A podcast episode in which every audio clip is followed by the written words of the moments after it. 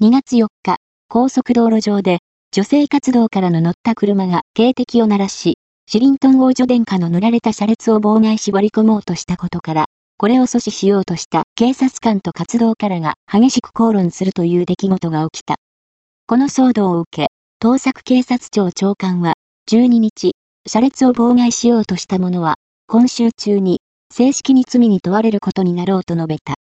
この女性活動家20は、反王政グループ、ダルワン、王宮に穴を開けろのメンバーで、2年ほど前から活動を続けており、これまでに不敬容疑で逮捕されたことがある。昨年初めには、長期にわたりハンガーストライキを決行して、マスコミに大きく取り上げられた。